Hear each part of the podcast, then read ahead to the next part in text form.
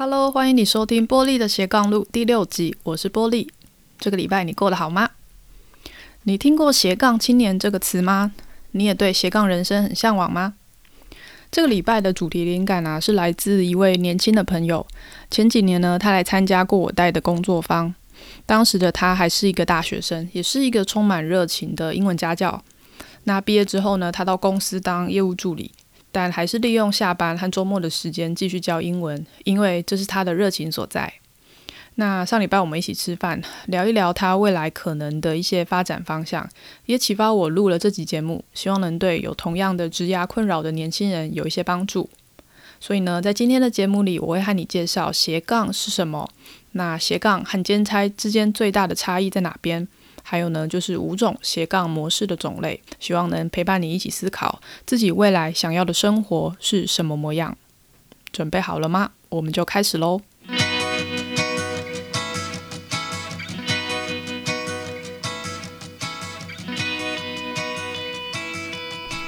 那第一个要谈的就是什么是斜杠呢？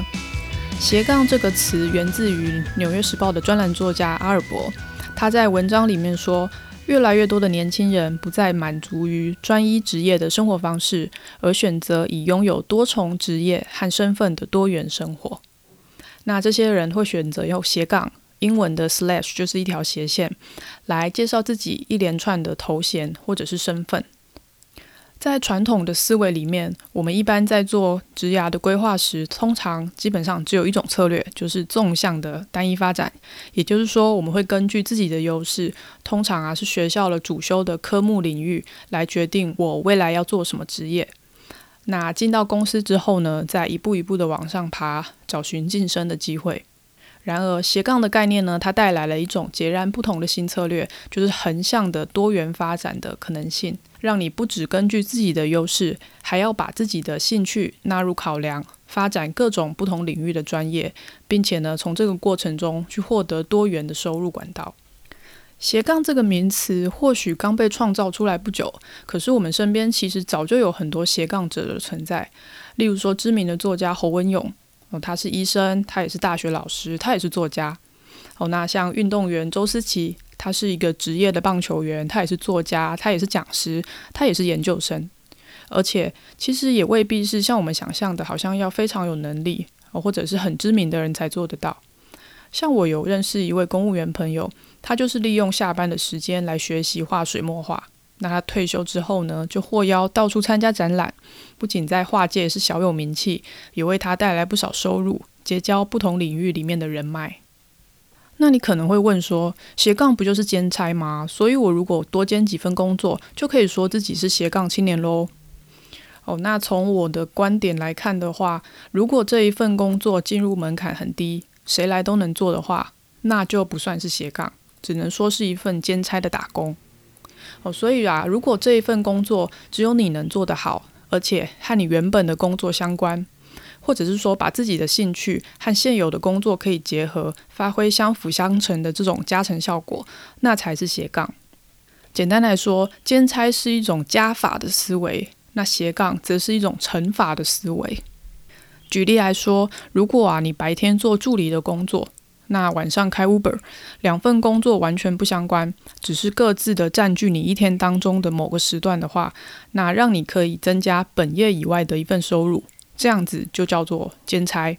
哦，那如果你是一个呃保险业务员，那你因为喜欢咖啡，所以你会花时间去学怎么样烘咖啡豆，怎么样冲出好喝的咖啡。那不仅呢，你工作的时候多了一个可以跟保护分享互动的话题。那在假日的时候，你还可以开班授课哦，兼卖咖啡豆。所以呢，你的兴趣可以为你的正职工作加分，而且还可以带来额外的收入。两份工作之间彼此互相加成，这就是斜杠的概念哦。你可以想想看哦，如果两个保险业务员都有一样的专业水平，那哪一个会比较有特色？是呃，每一次都会带自己手冲的咖啡来跟你分享的？小明，我们叫他小明好了。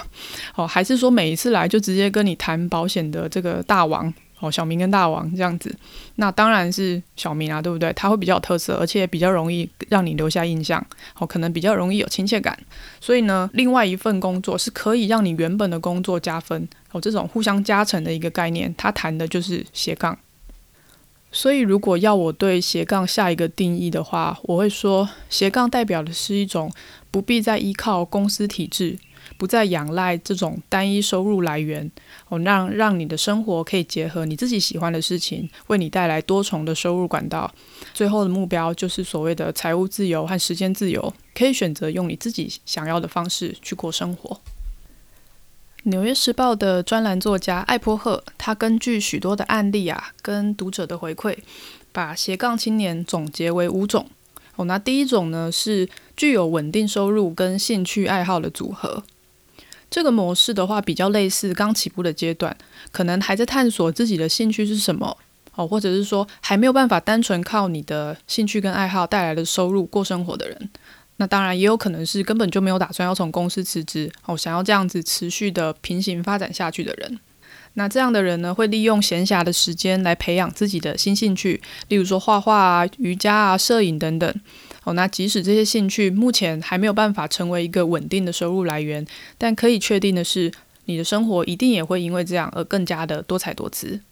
第二种的话呢，是左脑加右脑的组合。哦，这可以想象是一种理性跟创造性思维共同发展的模式。那左脑的概念呢，通常代表比较逻辑啊，或者比较系统性的思考；右脑的部分呢，通常代表艺术或者是创作性的思考，哦，所以你可以想象这种组合大概就是呃工程师兼小提琴家，哦，两者之间是一个很好的互补，可以带给我们更宽广的思维。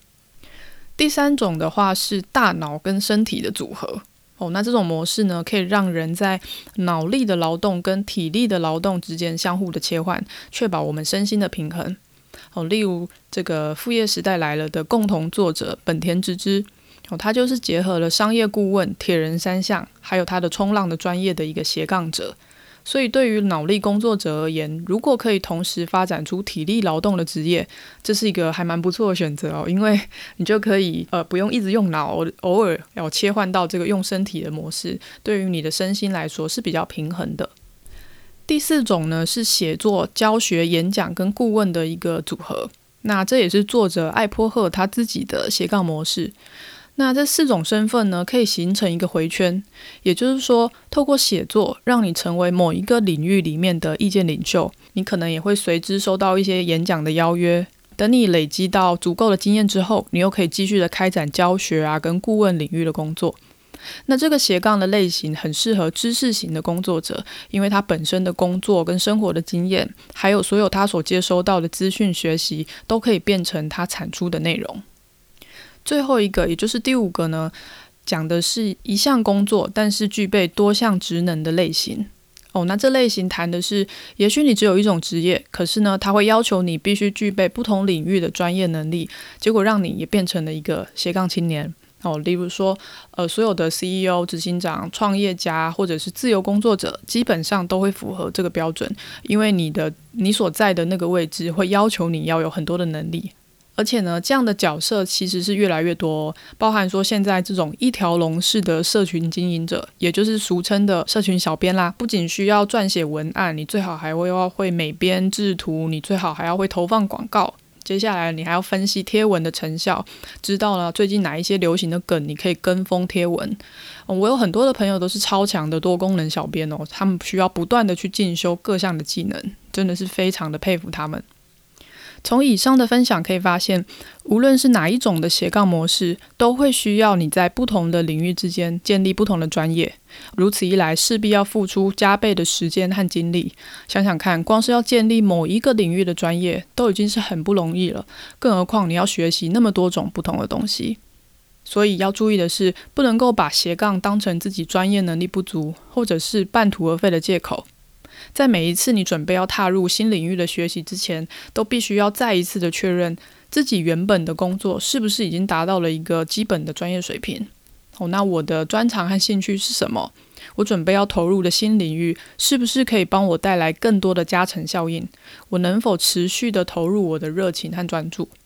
如果你的斜杠很多条，你的头衔也很多，可是却没有人愿意为你的专业付费，或者是别人其实都不清楚你的能力、你的专业在哪里的时候，那你可能就需要重新的去思考你斜杠的初衷是什么了。在准备这集的内容时，我也再一次的检视了自己的人生，好，结束。将近十年的上班族生涯，那我从二零一八年开始自己的斜杠生活以来，我开发自己不同的收入的管道，也学习各种不同的专业技能。其实有一个蛮深刻的感觉哦，就是其实这种横向多元的斜杠模式，会比传统的纵向单一发展的策略要来得更有挑战性，因为我必须把自己当成一间公司，当成一个品牌来经营。那除了自己本身的学习的这种专业部分的提升之外，还要去做好自己的财务规划、时间管理、自我行销。所以其实这条路是蛮辛苦的，要常常的回头去检视自己的初衷。我觉得这是一个蛮重要的关键。我要常常去想说，是什么样的动力让你愿意走上这一条跟别人不一样的路呢？那对我来说，斜杠的本质其实还是在于让生活有机会去结合自己的兴趣嘛。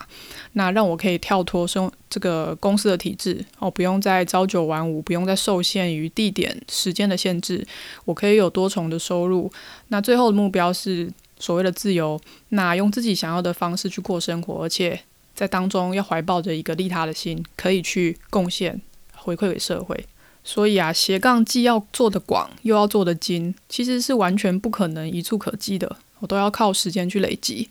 所以其实这样的斜杠的模式，并不一定适合每个人。如果你可以把一件事情做到极致，做到很好的话，我想你自然也可以在职场取得属于你自己的生存之道。从两千年网络泡沫到两千零八年金融海啸，二零二零年的现在又有这个武汉肺炎的疫情的冲击。其实大概平均不到十年，可能就会有这种市场的非常大的变化。那我觉得很值得去思考的就是，在这个职场竞争越来越激烈，那外部的市场变化又这么大的时代，我们要用什么样的方式去应对？哦，所以我会觉得你不必然要斜杠，可是肯定要思考什么样的人生适合自己。那你希望自己在即将来临的时代成为什么模样？而且要从现在开始就付诸行动，开始准备。谢谢你收听今天的节目，欢迎你在 Facebook 搜寻波莉的斜杠路，留言和我分享你的心得，或者是把今天的节目分享给你身边需要的朋友。你也可以到我的网站找到今天节目的逐字稿，网址请输入 paulieclc.com 斜线 blog paulieclc.com 斜线 B L O G，我们就下个礼拜再见喽，拜拜。